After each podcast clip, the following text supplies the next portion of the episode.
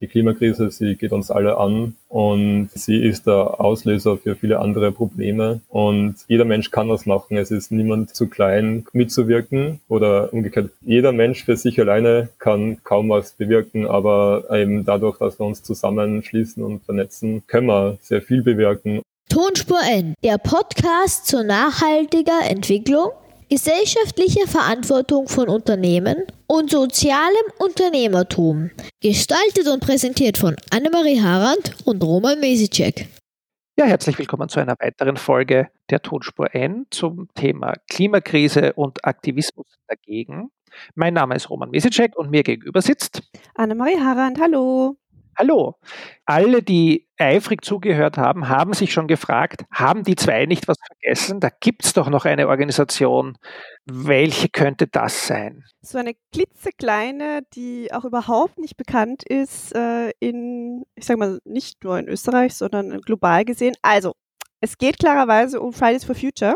Und äh, wir haben den Alexander Schilling als ähm, Repräsentant von Fridays for Future zu Gast und äh, erfahren ganz spannende Infos äh, ja, von der Planung von Aktionen, bekommen ein bisschen Einblick, wie die Organisation tickt und wir wünschen euch viel Spaß. Unser Partner dieser Serie ist äh, die GLS Bank. Gegründet 1974 setzt die Bank zukunftsweisende Maßstäbe für verantwortungsvolles Wirtschaften und für den gesellschaftlichen Wandel denn ob bio oder billig, regional oder global, Wohnprojekt oder Wohnkonzern, das bestimmen die Kundinnen bei ihrem Banking mit. Die GLS Bank ist also für alle, denen die Themen Klimaschutz, gesunde Lebensmittel, Geschlechtergerechtigkeit und saubere Mobilität am Herzen liegen. Alles dazu erfährst du auf www.gls.de. Und jetzt eine spannende Folge mit Fridays for Future. Ja, hallo Alexander. Wir freuen uns sehr, dass du da bist. Und zwar Alexander Schilling von Fridays for Future Österreich, beziehungsweise auch der Regionalgruppe Wien.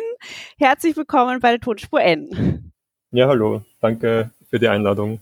Und wir freuen uns total, dass du da bist und ähm, ja, dass du uns heute ein bisschen einen Einblick gibst äh, in die Arbeit äh, von Fridays for Future Österreich. Aber erzähl mal ein bisschen für dich, was du so grundsätzlich treibst.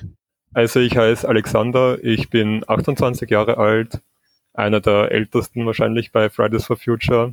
Ähm, ich habe Elektrotechnik oder so eine Mischung aus Elektrotechnik und Informatik studiert. Ähm, offiziell heißt das technische Informatik, aber jetzt äh, arbeite ich was komplett anderes und zwar im Bildungsbereich bei einem Verein, der Schulen hilft, äh, innovativer zu werden. Und ich bin seit äh, 2019 bei Fridays for Future Wien tätig und auch eben seit einigen Monaten auch teilweise äh, bei Fridays for Future Österreich in verschiedenen Aufgaben. Du, was hat dich motiviert anzufangen? Weil ich meine, in unserer Serie wollen wir ja immer ein bisschen hinter die Kulissen schauen. Wie bist du dazu gekommen? Was hat dich bewegt, dann sozusagen wirklich einzusteigen? Also es geht mir eigentlich viel mehr um soziale Gerechtigkeit und äh, Klimagerechtigkeit ist ja auch soziale Gerechtigkeit, weil gerade bei der Klimakrise ist es so, dass ähm, die Leute, die am wenigsten dazu beigetragen haben, sind oft die Leute, die am meisten darunter leiden. Und gleichzeitig äh, tut aber die Politik und die Verantwortlichen genau gar nichts, um die Klimakrise abzuschwächen. Also es ist schon fast so wie die Verantwortlichen haben einfach kein Interesse, irgendwas zu ändern und versuchen dann sogar noch die Schuld denen in die Schuhe zu schieben, die drunter leiden. Und das ist einfach eine Sache, die ich äh, überhaupt nicht akzeptieren möchte. Du, und aber warum ist es dann Fridays for Future geworden? Ich meine, es gäbe ja, wir reden ja mit mehreren äh, sozusagen aktionistischen Organisationen im Podcast. Äh, ist es immer noch die, die, die Strahlweite von der Greta oder generell interessiert mich ja auch noch die Bedeutung äh, ihrer Person für euch als Bewegung, aber wieso sind die dir am nächsten gewesen? Also es war schon klar für mich, dass es was mit Klima ist, weil äh, die Klimakrise, ich verstehe die Klimakrise als etwas, ähm, das andere Krisen verursacht. Also es gibt äh, Wirtschaftskrisen, die aufgrund des Klimas sich entwickeln. Es gibt ähm, sogar ganze Kriege, die sich aufgrund des Klimas entwickeln. Und für mich ist es einfach, ähm, wenn man die Klimakrise löst, dann löst man zwar nicht alle Probleme, aber zumindest entschärft man äh, viele andere Probleme. Und natürlich, es gibt auch viele, viele andere Dinge, die notwendig sind und die auch akut sind. Ähm, die Klimakrise natürlich ist, also ist etwas sehr langfristiges. Wenn wir jetzt anfangen, es zu lösen, dann wird es trotzdem viele Jahre dauern, bis wir die Auswirkungen sehen. Aber äh, langfristig gesehen ist es für mich schon das ähm, Bedeutendste.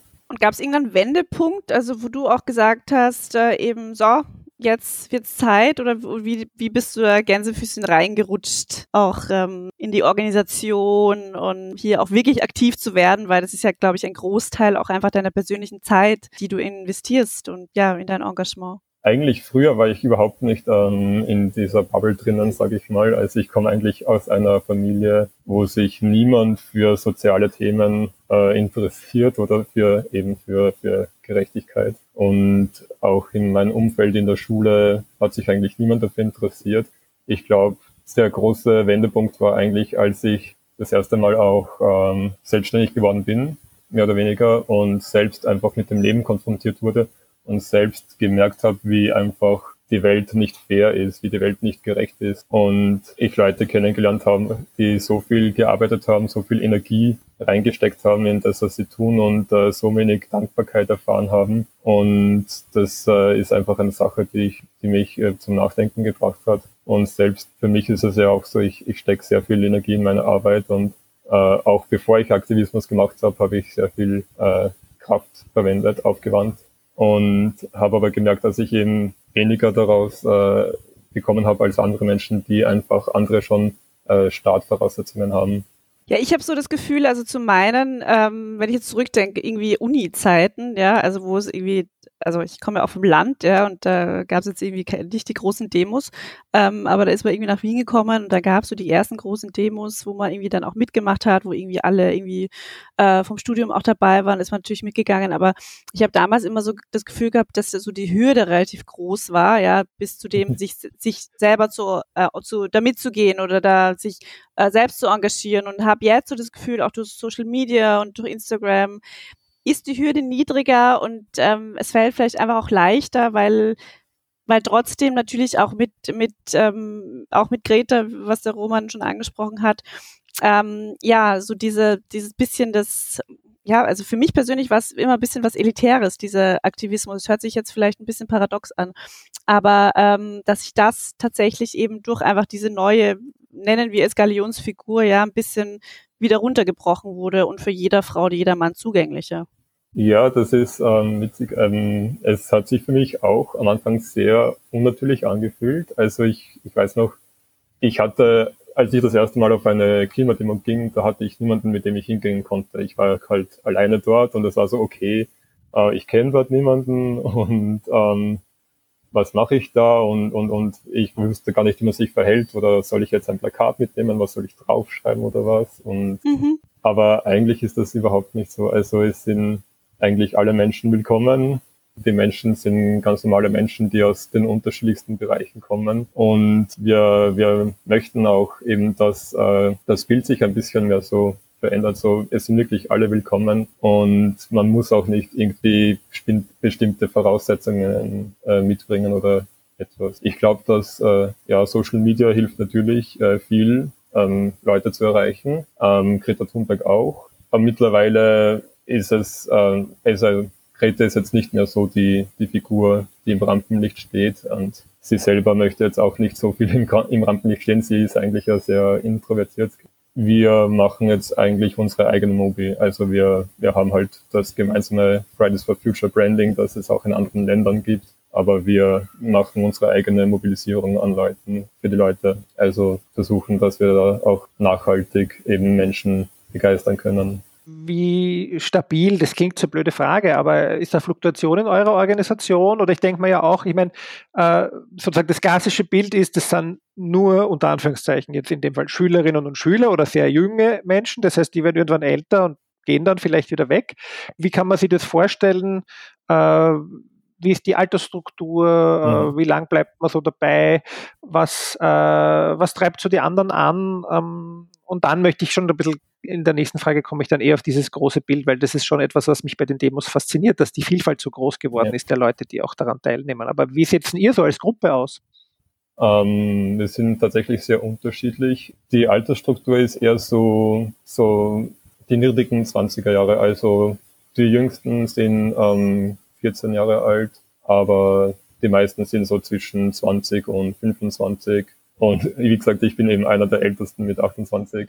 Ja, und ähm, die, die Leute kommen aus den unterschiedlichsten Bereichen. Eben ich habe äh, Informatik äh, studiert und andere machen äh, etwas mit Kunst oder manche studieren natürlich auch äh, klimarelevante Sachen, zum Beispiel Raumplanung haben wir einige Leute dabei. Manche Leute arbeiten auch. Lass mich da noch einhaken, weil ich meine, jetzt ist, organisiert ihr Demos mit zigtausenden ja. Menschen äh, und du sagst mir jetzt, ja, wir studieren das und das und das. Wo habt ihr alle das Know-how her, ähm, das dann auf die, auf die Füße zu stellen und auf die Beine zu bringen und auch so den Mut bis zu einem gewissen Grad. Ich meine, das ist ja eine riesige Verantwortung auch und die man dann, wo man dann irgendwie drinnen hängt. Was treibt da so? Was sind da so die Hintergründe?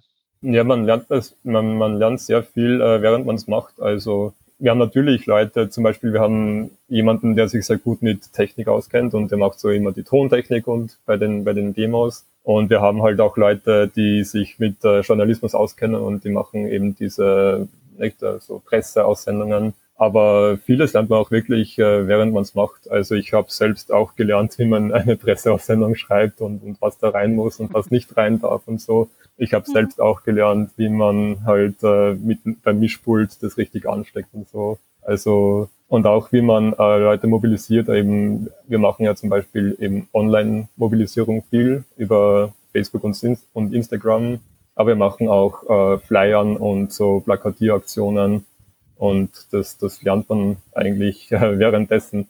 Und ich glaube, eine wichtige Sache dabei ist, dass man es nicht versucht, super perfekt zu schaffen, weil wir sind alle Laien und wir, wir, wir machen so gut wir können. Und äh, besser ist, es ist fertig als, als perfekt, sage ich mal. Cool. Wir machen auch äh, so Skillsharing. Eben, wie gesagt, es gibt eine Person, die sich gut mit Technik auskennt, aber wir versuchen halt, dass die nachher ihr Wissen weitergeben, nicht, dass es nachher mehrere Leute gibt, die das machen können. Es hat früher so ein, zwei Leute gegeben, die sich mit, mit Medien auskennen, mit Presse auskennen.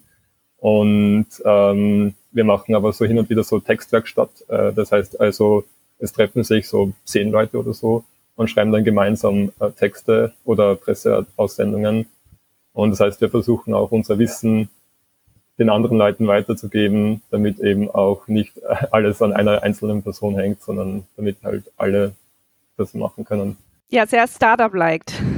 Natürlich. Naja, für Laien macht es ziemlich gut, muss man sagen, wenn man sich anschaut, wie viele Menschen dann auf die Demos kommen und ich meine, vielleicht auch noch etwas vielleicht über zur geschichtlichen Entwicklung. Also jetzt in meiner Wahrnehmung war es doch am Anfang noch viel stärker oder stark eben wirklich die Schülerinnen und Schüler, die mhm. gemeinsam auf der Straße waren und halt ein paar Eide sind mitgegangen. Aber jetzt sage ich auch wirklich, äh, aus meiner letzten Wahrnehmung, von der letzten äh, großen Demo in Wien, waren sozusagen alle Altersgruppen, alle sozialen Schichten, also da war alles vertreten. War das immer das Ziel? Ist das einfach so passiert ja. oder ist das auch die Zukunft, wo ihr hin wollt? Also ja, es ist wirklich so, früher waren äh, vor allem junge Menschen dabei, jugendliche Kinder. Äh, mittlerweile sind wirklich äh, auch alle Altersschichten dabei. Ähm, das war auch durchaus so beabsichtigt, weil ähm, es braucht auch alle, um so große politische Veränderungen äh, zu bewirken. Und äh, vor allem äh, Eltern oder Großeltern zum Beispiel haben auch äh, mehr politische Macht, sage ich mal. Also die Jüngsten bei uns, die Jüngsten bei Fridays for Future, die können noch gar nicht wählen.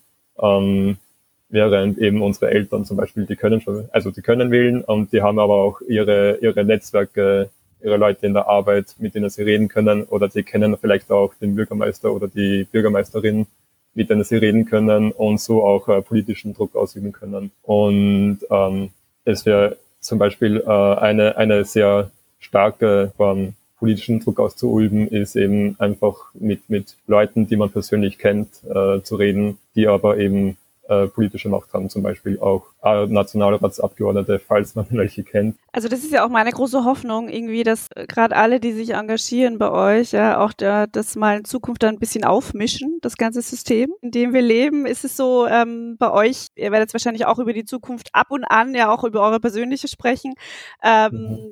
Ist da das Bestreben, ja, die oder der ja will sich in Zukunft einfach auch wirklich ähm, auf politischer Ebene engagieren, um, um hier nochmal einen anderen Hebe zu haben oder auch in Unternehmen, ja, um, um hier ein bisschen was aufzumischen oder selber was zu gründen? Wo, wo gibt es da irgendwie ein Gefühl davon, wo vielleicht auch ihr alle irgendwo mal hin wollt oder wird quasi euer Engagement vielleicht euren, ich sag mal so, irgendwann auch eure Miete bezahlen können? mal überspitzt mhm. formuliert. Ich glaube so direkt nicht. Ähm, also mit Politik ist es eher so, dass wir eigentlich solche ähm, Angebote ablehnen. Also es gab schon auch in Vergangenheit äh, Angebote von politischen Parteien an einzelne Aktivistinnen und die haben wir abgelehnt. Aber es passiert natürlich schon, dass Leute, die eben bei Fridays for Future aktiv sind, ähm, dann irgendwo in einem Startup unterkommen oder irgendwo einfach äh, selbst auch eine Firma gründen und, und auch äh, teilweise auch die Themen Klima oder soziale Gerechtigkeit auch dort bearbeiten. Und das ist ja auch äh, ganz gut so, denke ich. Also ich selbst bin ja jetzt auch im Bildungsbereich tätig ähm, und das ist schon durchaus eine, also es gibt schon durchaus Überschneidungen mit der Arbeit, die ich bei Fridays mache und, und der Arbeit, die ich quasi für meinen, für meinen Lebensunterhalt mache. Das heißt, es gibt noch keinen Masterplan. Person A wird äh, Bundespräsidentin, äh, Person B wird Parteivorstand und dann äh, wird alles aufgemischt. so, das ist meine. Fantasie ein bisschen durchgegangen vielleicht auch noch eine Frage. Ihr, ich meine, es sind ja auch viele Dinge, die ja ähm, trotz eures Engagements ja leider noch nicht so schnell vorangehen, äh, wie wir uns eigentlich alle wünschen würden. Ja, und du bist ja auch äh, bei ganz stark bei Lubau bleibt engagiert. Da haben wir auch mit mit der Lena ganz äh, ganz viel schon drüber gesprochen, wo ja auch ganz ganz viele Herausforderungen zu meistern sind. Ähm, was ist denn für dich persönlich so ein bisschen die Motivation oder was hält dich motiviert, äh, wenn es mal vielleicht nicht so läuft oder wenn Aktionen nicht so gut funktionieren oder äh, wenn es zu regnen anfängt, wenn man eine Jute baut, äh, wie du erzählt hast. genau, vielleicht gibt es da irgendwas, was du auch unseren Hörerinnen und Hörern mitgeben willst. Ja, wir haben uns gegenseitig, sage ich. Also ich glaube, alleine würden wir alle ähm, schon längst äh, die Krise kriegen und, und, und den Hut draufhauen. Aber wir sind eine Gruppe und wir wir sind ein sehr starkes Team, denke ich, und wir vertrauen uns gegenseitig und wir unterstützen uns auch gegenseitig. Und es gibt ständig Probleme. Es ist ähm, vor allem jetzt eben mit den Lobau-Protesten ist alles viel spontaner, viel kurzfristiger geworden. Früher haben wir schon Wochen vorbereitet für, für Demos oder also für eine Großdemo haben wir mehrere Wochen oder sogar Monate vorbereitet und für kleinere Demos schon so eine Woche. Und seit wir ähm, eben jetzt in der Lobau tätig sind, ähm, geht es teilweise so tageweise und, und das kürzeste, was wir gehabt haben, war so drei Stunden an Vorbereitungszeit für eine Demo. Und es ist trotzdem gegangen und das geht einfach nur, weil die Leute einfach alle ähm, sich gegenseitig unterstützen und, und wenn jemand, wenn, wenn wir sehen, dass jemand ähm, sich überarbeitet, dann sind Leute da, die sagen, okay, wat, ich nehme da die Arbeit ab und, und, und ich glaube, wenn wir das nicht hätten, das wäre äh, ziemlich frustrierend. Und vielleicht daran anschließend, ich meine, das eine ist sozusagen die persönliche Bewältigung äh, äh, mit, der, mit der Krise oder den Krisen oder den Themen, die einem da äh, auch entgegenprasseln immer. Aber wie geht ihr denn mit Konflikten vielleicht um oder, oder habt ihr schon Konflikte erlebt mhm. mit anderen sozusagen Playern in unserem, in unserem Staat, die das eben ganz anders sehen als ihr? Ja, sei es auf Demos oder so. Passiert das auch, dass ihr angegriffen werdet oder dass ihr da, ich weiß nicht, auch vielleicht einmal äh, direkter angegangen werdet? Ja, das passiert. Also ich habe jetzt gerade so ein, ein, äh, eine Situation im Kopf. Das war voriges Jahr, glaube ich, ja, im Corona-Jahr. Und da kam jemand, das war so ein typischer Verschwörungserzähler und hat eben auf einer Kundgebung von uns ähm, seine ganzen Verschwörungserzählungen da ausgepackt und warum und dass wir alle mit Bill Gates unter einer Steck Decke stecken und, und was weiß ich. Ähm, ich muss sagen, man, man muss da oft nicht viel machen. Also die Leute, die, die outen sich selbst schon eigentlich als, ähm, dass sie nichts wissen, dass sie eigentlich, ähm, also es ist offensichtlich, dass die Leute nicht informiert sind und, und einfach einen Blödsinn reden und man, man versucht dann halt quasi die zu beruhigen und, und, und ähm, geht mit ihnen auf die Seite und versucht mit ihnen zu reden. Ähm, Wenn es das Reden nicht hilft, könnte man theoretisch die Polizei holen, aber das haben wir bis jetzt eigentlich noch nie gemacht. Also so schlimm ist es noch nie geworden und es kam eigentlich auch noch nie zu Gewalt oder so. Mittlerweile haben wir auch schon ein bisschen Übung, sage sag ich mal, und, und, und es, es gibt schon einige Leute, die einfach verstehen, wie man äh, mit Leuten redet und wie man sie beruhigt. Aber das heißt, ähm, ihr habt hier irgendwie dann auch äh, Schulungen für eure Leute, eben falls es mal irgendwie in Kontakt mit der Polizei und so weiter kommt, eben wie man sich da am besten verhält? Also für die normalen Demonstrationen oder, oder Kundgebungen, die wir haben, braucht man keine, keine Schulungen oder irgendwas. Also es können alle einfach mitmachen. Es gibt auch andere Formen des Protests, ähm, das heißt äh, ziviler Ungehorsam. Da geht es eben darum, dass man quasi unangemeldet äh, politische Versammlungen macht. Und das kann auch schon durchaus sein, dass man dann in Konflikt kommt äh, mit der Polizei, dass eben die Polizei sagt, ja, äh, ihr seid nicht angemeldet, äh, ihr müsst euch jetzt entfernen oder irgendwas. Und da braucht man schon ein Aktionstraining, wenn man da mitmachen möchte. Also es, es ist eigentlich alles größtenteils legal. Es kommt darauf an, wie sich entwickelt. Es, es kann sein, dass äh, Menschen auch ähm, eine Verwaltungsstrafe bekommen, theoretisch, aber ähm, wenn man weiß, wie es funktioniert, dann, dann kann das eigentlich, also dann kann nichts passieren. Und es ist im Endeffekt auch gedeckt vom Versammlungsrecht. Ähm, aber wie gesagt, eben bei solchen Aktionen, das ist ja auch im Vorhinein bekannt. Wenn es äh, zu Auseinandersetzungen kommen könnte, dann braucht man auf jeden Fall ein Aktionstraining. Und es ist auch nie so, dass es da irgendwie zu Gewalt oder irgendwas kommen könnte. Also zumindest passiert das nicht, weil die Polizei weiß auch, ja, wir sind äh, Klimaaktivistinnen, wir möchten keine Gewalt, wir möchten nichts Böses, wir möchten halt unser Überleben irgendwie sichern. Und äh, die Polizei weiß auch, dass von uns keine Gewalt ausgeht und, äh, und auch die Polizei selbst verhält sich immer sehr gewaltfrei. Sehr gut. Vielleicht letzte Frage ähm, auch, Alexander. Wie könnten denn noch mehr Menschen dazu bewegt werden, aktivistisch zu werden? Was würdest du dir denn wünschen? Wie viele Leute sollen denn in Zukunft bei den Demos ähm, mithelfen und mitmarschieren und sich einsetzen? Was ist denn da äh, eure Vision und wie äh, ja glaubst du, dass man am besten noch mehr Menschen erreichen kann? Ja, das ist eine gute Frage. Ähm also es gibt sicher verschiedene Sachen, die sich äh, ändern könnten. Einerseits äh, sind wir schon auch äh, bemüht, unsere internen Strukturen ein bisschen zu ändern, dass es leichter wird, ähm, ähm, dazu zu kommen. Und wir haben auch jetzt gerade eine große Strukturänderung, die wir äh, angehen wollen.